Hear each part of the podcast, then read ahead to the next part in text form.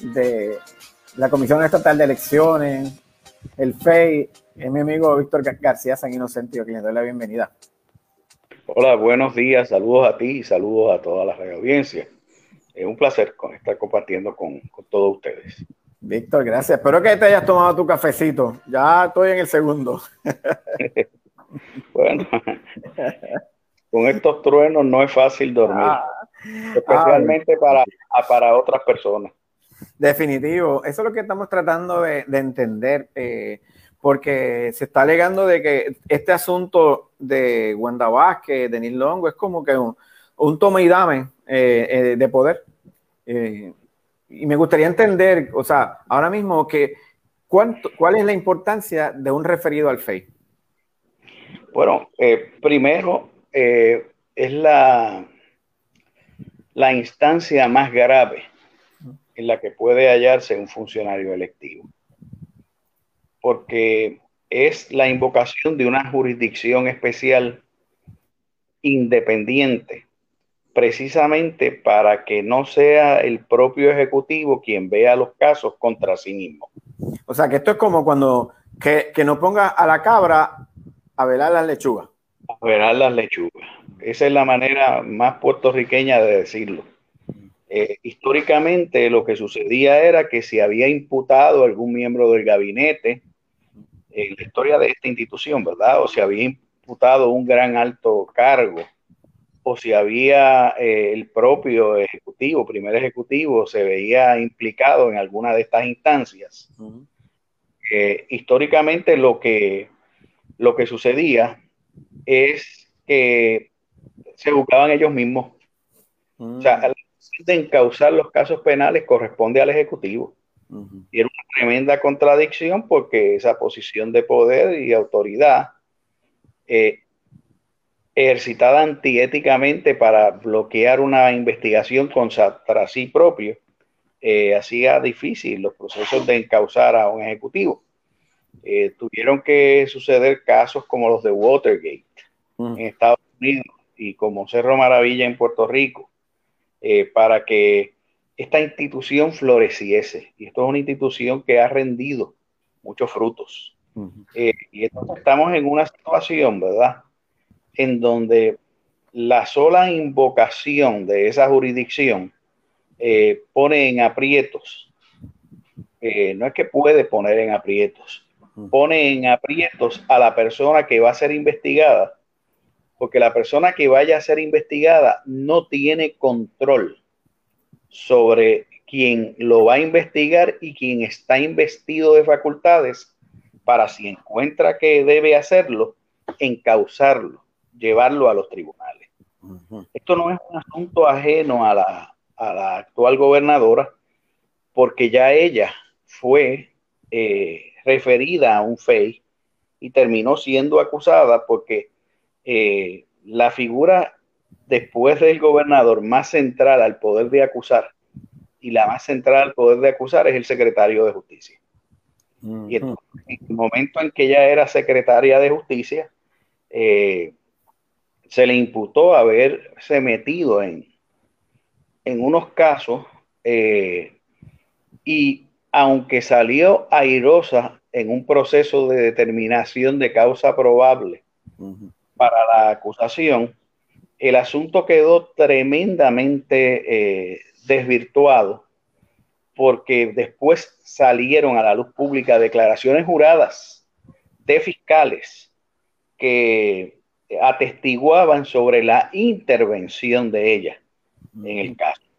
Así que desde un punto de vista judicial quedó exonerada, pero en la en la opinión pública y en la mirilla pública no quedó bien, pues porque esos fiscales estuvieron, fiscales del Departamento de Justicia, funcionarios del Departamento de Justicia, estuvieron dispuestos a poner bajo juramento y fue parte del proceso eh, las intervenciones indebidas, impropias, eh, eh, tremendamente insultantes al proceso de una secretaria de justicia metiendo la mano en un asunto en el cual tenía interés.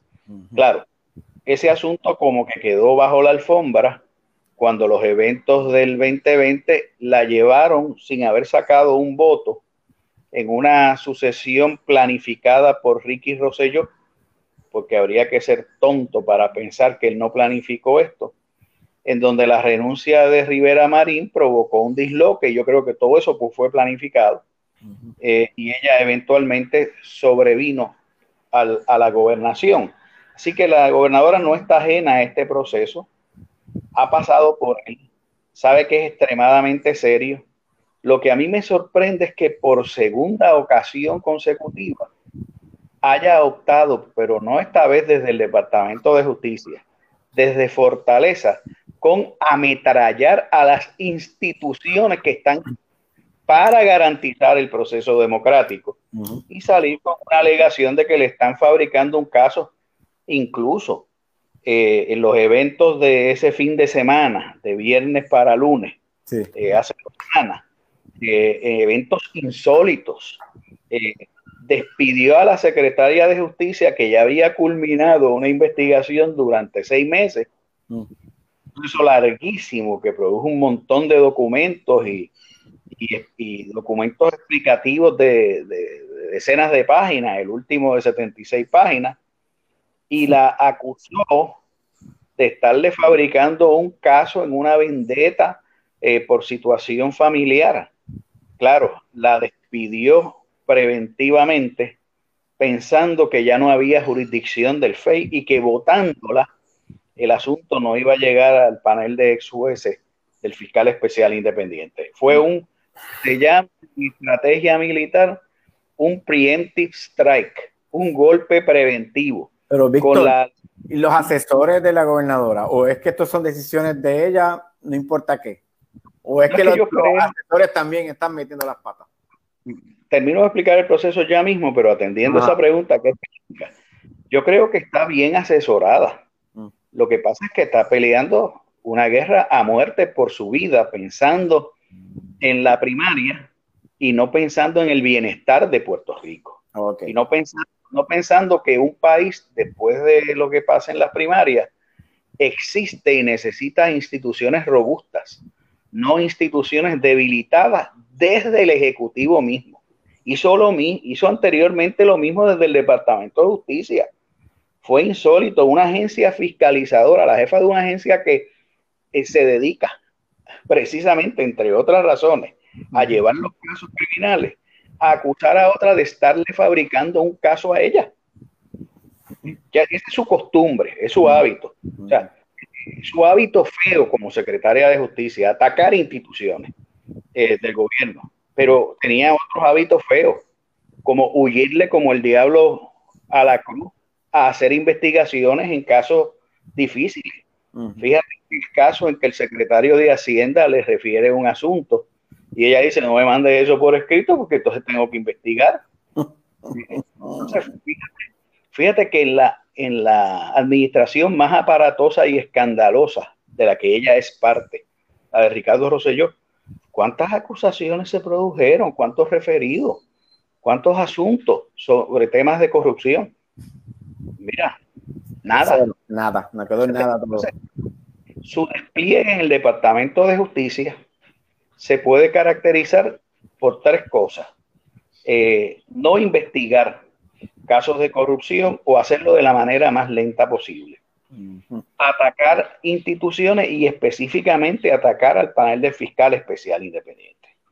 Eh, y eso creo que tiene, eh, los abogados decimos que en ciertas instancias, en evidencia, eso lo que muestra es patrón un patrón de conducta, conducta reiterativa, por eso crea un patrón.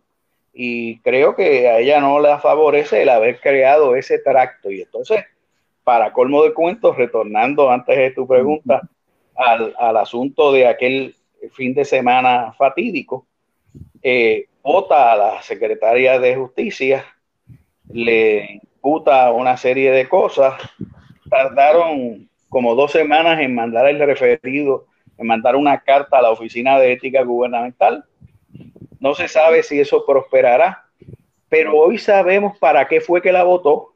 Uh votado una semana después, no. es que o no analizó bien o dijo, no me importa. Y dijo, esos referidos que están preparando en justicia o que tienen preparados, no pueden llegar al FEI. Entonces, nombra a una persona secretaria de justicia y lo primero que hace esa persona es decir, ay, tengo curiosidad, no entregué los documentos, pero aquí hay una explicación jurídica que es bien importante. Por eso es que no se puede creer en casualidades. Claro, la explicación jurídica, lo que es más importante es que tan pronto es los fiscales y el supervisor de fiscales firmaron esos documentos y ese referido. Tan pronto terminaron su investigación, ya la oficina del panel de ex jueces tenía jurisdicción. Eso no lo podía bloquear nadie, ni siquiera un secretario nombrado en receso. No lo podía bloquear, no podía dejarse llevar por su curiosidad. No tenía derecho ni a verlos ni a reevaluarlos eso simplemente ya pertenecía. Una vez firmado, como quedó firmado ese viernes, eh, eh, los documentos, ya eso pertenecía a la oficina del panel del fiscal especial independiente, si no se hubiese formado el litigio de los pastores. Claro, pero entonces, no, conforme con eso que estás diciendo, eh, surge un nuevo nombramiento que fue sometido a la Cámara buscando un nuevo, nuevo juez, un nuevo... Ese es otro lío, pero si, si se viese solamente como un segmento aislado de este patrón y de lo sucedido en el despido de la secretaria de justicia anterior y el referido a esa secretaria de justicia para justificar su despido y la sustitución de la secretaria de justicia por alguien que lo primero que hace es incursionar y meter la mano y tratar de evitar que le llegue la evidencia a la oficina del panel de fiscales especiales independientes, si lo, si lo hubiésemos aislado, eh, no lo entiende, o sea, eh, digamos, bueno, pues que tiene derecho a nominar, pero aquí otra vez la historia traiciona. ¿Por qué? Porque esa vacante ha estado por más de un año y resulta que se produce estratégicamente el día en que la oficina del FEI iba a reunirse y en efecto se reunió para determinar si procedía a referir el asunto a estos fiscales independientes para que ellos juzguen, evalúen, decidan si hay causa o no contra los imputados allí, una de las cuales es la gobernadora y su segundo al mando en Fortaleza. O sea que literal es un patrón. No fue un evento aislado. Fíjate que esto parece un juego de fútbol americano. El corredor va y viene pácata alguien y tropieza con él para tratar de, evitar que suceda. El corredor se levanta y sigue corriendo y alguien viene pácata y tropieza con él para frustrar la investigación. Eso fue el evento de aguantar los documentos que ya le pertenecían al FEI. Y la última, no digo la última, porque o sea, la imaginación es el límite, pero en esa desesperación y en esa carrera por la vida, eh, que tiene, y vamos a verlo de esa manera, el instinto de conservación más primitivo. Pero quiere decir que porque sea instinto no sea planificado. Entonces viene y se da el evento de nombrar y tratar de meter de submarino de inmediato en las actividades del FEI a una persona que incluso se ha expresado públicamente sobre los asuntos que no, que no debió nominarlo en primera instancia. Tiene unos, tiene unos cuestionamientos eh, descualificantes, pero al margen de esa situación, entonces se crea un tema interesante porque la teoría de la gobernadora es que eso es un nombramiento en receso y que la legislatura citada extraordinaria no podía considerar el nombramiento para colgárselo en el acto, como hicieron de todas maneras, yo creo que eso es tratando de abonar algún terreno para una posible impugnación, para crear controversias, pero aquí hay varios hechos indubitados. Y esto, y claro, uno tiene ahora el beneficio de que se publicó ayer el informe principal. Y lo que sale del informe principal es que había un manejo politiquero de las ayudas para las víctimas eh, de los desastres, práctica deleznable, eh, conducta, eh, no digo yo antisocial, antisolidaria, conducta, terrible en contra del bien común, poco empática, distinta a las fotografías que se sacaron. Claro, nada más con eso, espera que voy llegando, no, todavía no repartas nada, que es una de las cosas que se están hablando.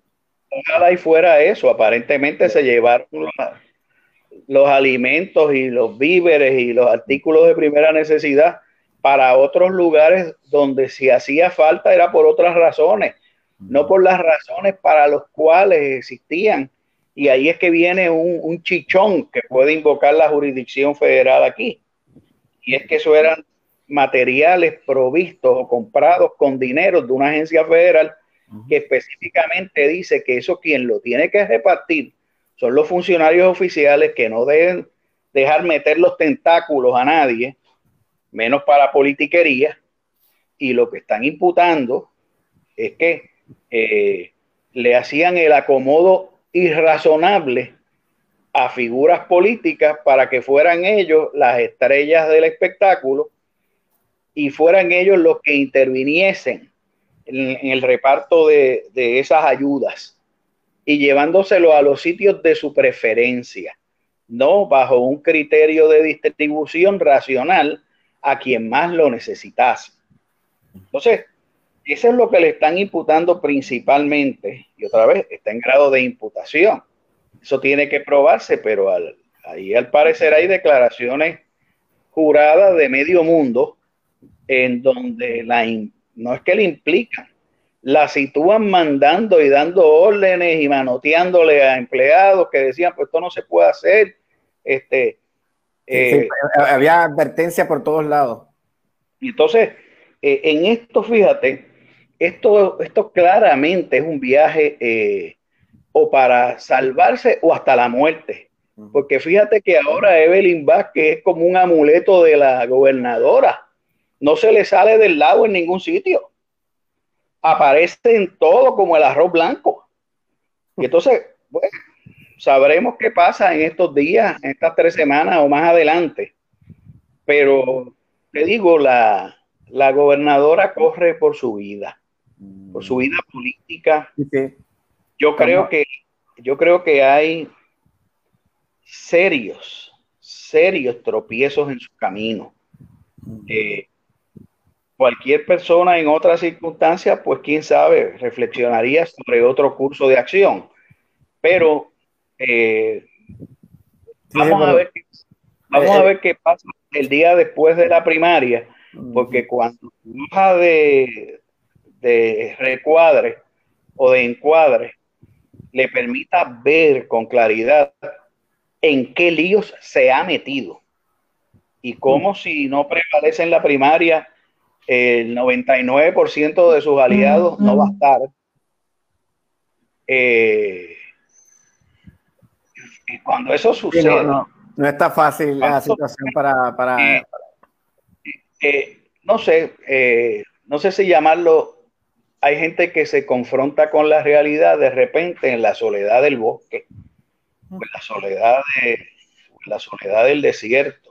Yo creo que ella no ha tenido realmente puede haber tenido un asesoramiento estratégico, pero no creo que haya hecho realmente un examen de conciencia de, las cosas que han pasado. Y en esto yo concedo que eh, el hecho de ella haberse involucrado en ser parte de esta sucesión y continuadora de Ricky Rosselló, eh, porque aquí no ha cambiado nada sustancialmente.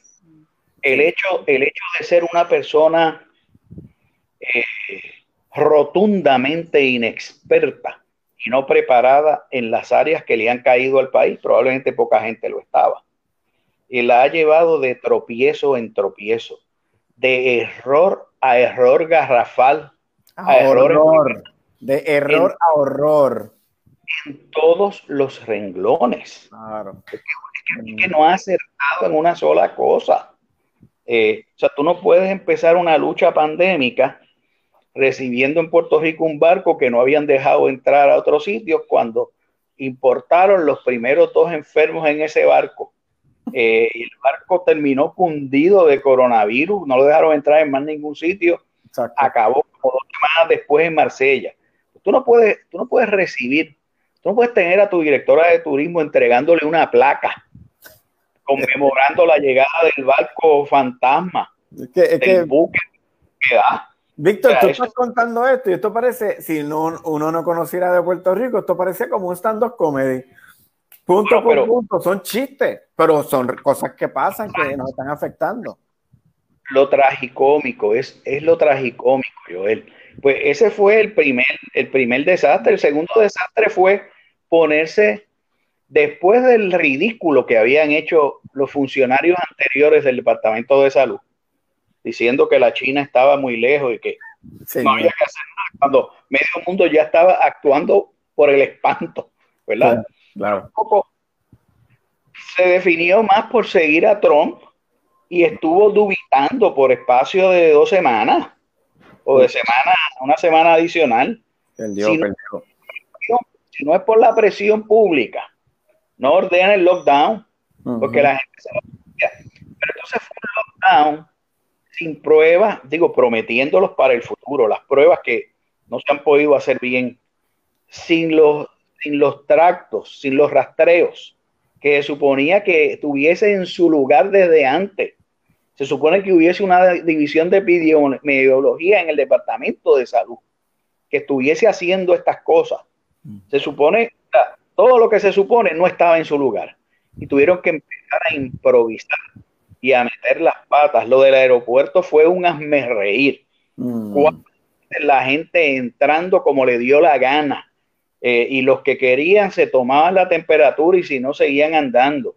Y puso a los nacionales allí a exponerse eh, y a más gente a exponerse sin hacer e implantar un programa efectivo. Al día de hoy, lo que tú tienes en el aeropuerto ahora es el producto del caos y la falta de coordinación.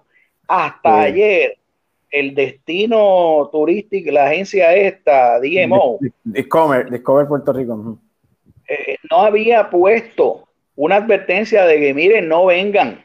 Sí, sí, porque, recuerda que hace un mes, bueno, desde que empezó la pandemia, Puerto Rico estaba open for tourists. Entonces, ahora, dice, el DMO dice, mira, no, Puerto Rico no está abierto. Dice, pero, le tomó cuatro meses eso. Sí.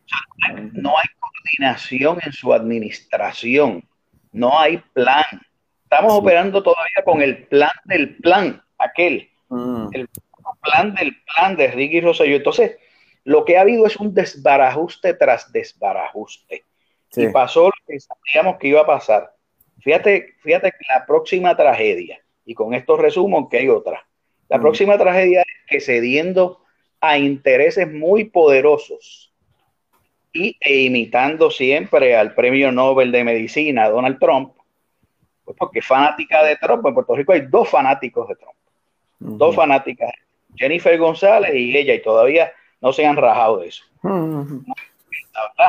Pero en fin, cada cual tiene derecho a asociarse con quien quiera. Seguro que eh, sí. Pues siguiendo a Donald Trump eh, y a su carencia de ciencia y racionalidad, eh, la marcha aparatosa continuó, se dio a los intereses económicos, reabrió antes de tiempo hasta su task force médico se le fue en contra y le digo, no haga eso, señora. Mm. Se lo dijeron de mil maneras. ¿Y qué hizo? Entonces no escuchó al task force médico. y eh, dio la presión económica y ahí tenemos ahora resultados. Estamos donde estamos ahora, que probablemente, si Dios no nos ayuda, mm. porque esta administración no puede, esto tiene que ser Dios el que nos ayude porque lamentablemente siguen equivocándose y equivocándose. Podemos tener números que nos obliguen a cerrar de nuevo. Sí, sí, sí, vamos hacia eso. Y eh, entonces, y entonces eh, yo realmente pienso que alguien en una posición tan precaria, en ejecución, en política, eh, no sé ni cómo se atreve a salir a la calle y a estar en campaña. Ah, y, por otro lado, en el barrio decían Babilla. Entonces, eh, no, no, en mi barrio decían fuerza de cara, hay que tener fuerza de cara. Hay que, hay que hacer pesas en el gimnasio facial para esto, ¿verdad? Pero, pero eh, fíjate lo, triste, eh, la manera en que ella ha conducido esa campaña. ¿Tú no recuerdas aquel reparto de alimentos en Canóvana? Donde un montón de personas la estuvieron asándose allí para recibir una comprita. Esta no era federal, esta parece que era local. Para recibir una comprita y le atrasaron la actividad dos o tres horas y algunos se desmayaron. Y ella llegó allí como sin careta, eh, porque eso es otra cosa, la careta se la pone para salir por televisión. Claro, pero, cuando el tiempo. Y a veces, y entonces, la mascarilla, la mascarilla ha ido a ser un símbolo.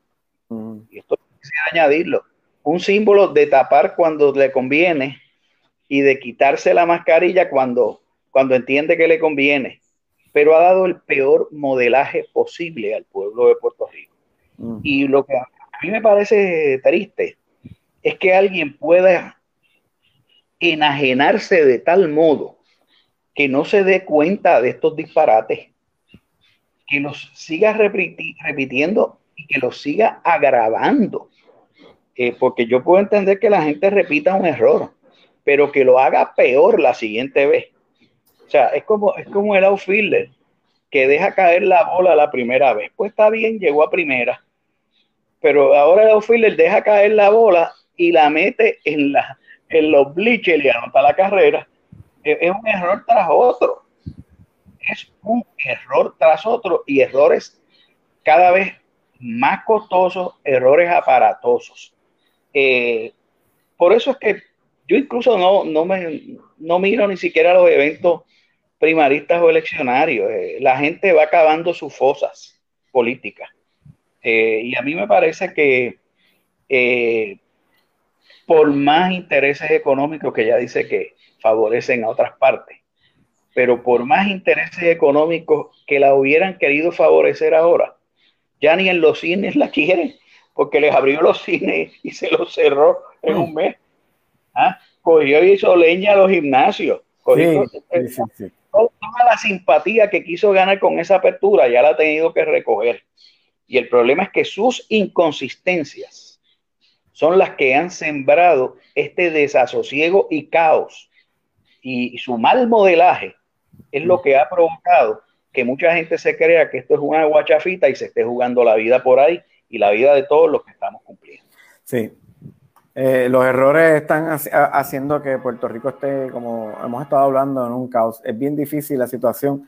Y mientras sigamos con, con mira lo que ha estado hablando todo el mundo, de que cuando María, eh, salir de Puerto Rico costaba 1.500, 2.000 dólares, y ahora para regresar hay boletos a 11 dólares. Bueno, eso es otra, eso, es otra cosa que, que, es una tragedia y somos víctimas en esto. Eh, volar de Puerto Rico a Estados Unidos todavía cuesta bien caro. Lo que ha bajado de precio es venir a Puerto Rico. Y entonces, ¿de dónde está viniendo mucha gente? No son puertorriqueños la mayor parte. Son turistas que consiguen pasajes a 11 pesos, a 30 pesos, a 54 pesos. Y yo que vivo en un área donde pasan muchos turistas, y no es que el aeropuerto se vinieron los turistas, vinieron mucho antes, en las calles del viejo San Juan ciento, la mayor parte sin mascarilla, descamisados, sin ningún orden. Eh, eh, y te hablo de viejo San Juan, yo vivo en viejo San Juan. y, te digo, esa infiltración o ese, o ese paso, ese caudal que siguió entrando por el aeropuerto, que no me vengan a mí con el cuento que es que empezaron a llegar eh, cuando, cuando abrieron hace, hace, unos días. Sí, sí, sí. Oye, es que nunca estuvimos cerrados. Alquilan apartamentos, los hoteles estaban abiertos, pero antes alquilaban apartamentos, mm. las plataformas. Y entonces no, no se hizo nada. Si tú me dices a mí comparar en orden de magnitud el riesgo de exposición del 8 de marzo con la placa conmemorativa al, buque aquel, eh, el crucero aquel. Al día de hoy, hoy el riesgo de la exposición a riesgo debe haberse multiplicado por mil, revela una absoluta incompetencia e improvisación. Hemos pagado de la manera más cara imaginable económicamente el desastre más caro en lo invaluable, en la vida, en la enfermedad, en los contagios. Y hay otro tema aquí que, del cual no se habla. Cada uno de esos miles de contagiados, Dios quiera que superen la inmediatez de la enfermedad, pero cada uno de ellos tiene un riesgo de desarrollar secuelas que lo pueden acompañar durante toda la vida.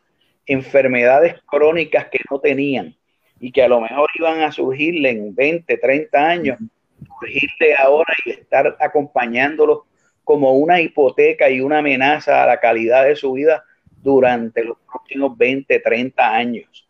Porque ese es el problema del contagio. La estadística, pues, 80% no siente. un número más, como, como y se les quita a la mayor parte, sí.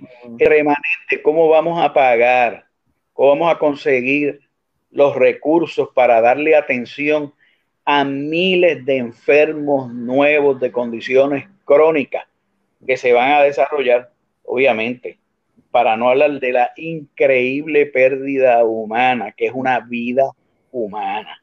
Entonces, yo te diría que una persona muy sabia, eh, muy conocedora, experta, a cargo de coordinar esto desde la fortaleza, eh, en circunstancias como esta, estaría desesperado. Sí. Si tuviese la espada de Damocles de posibles investigaciones conducentes a posibles acusaciones, no tiene aunque tuviera todas las capacidades del mundo, no tiene ni la capacidad ni la concentración. Y, entonces llegamos a un punto peor en quién está delegando las decisiones de gobernar. Por eso es que hablamos de eh, quiénes son los asesores, si esto es parte de la estrategia del, grupo entero y simplemente las decisiones se toman en grupo y la gobernadora es la que da la cara. Víctor. Yo estoy seguro, mira, yo estoy seguro, Joel. yo estuve en política muchos años activamente y dentro. Y me tocó conocer y lidiar directamente, eh, aún antes de ser legislador y luego después de ser, eh, con las personas que toman decisiones. Eh, y conozco a muchos, a muchos, conocí a muchos. créeme que cuando pase un año y la gobernadora tenga oportunidad de sentarse a mirar para atrás, va a querer arrancar el espejo retrovisor y botarlo. Claro, no me gusta lo que vio. Víctor, gracias por la conversación. La verdad que ha sido eh, muy satisfactoria. Hemos entrado en temas bien profundos que, pues, no se hablan todos los días, pero hay que conversar para que la gente se eduque y aprenda lo que está pasando en la política. Y yo el no perder la memoria, porque son eventos que a veces uno quiere simplemente pensar que no sucedieron y enterrarlos, sucedieron y se le va la vida y se juega la vida el pueblo puertorriqueño.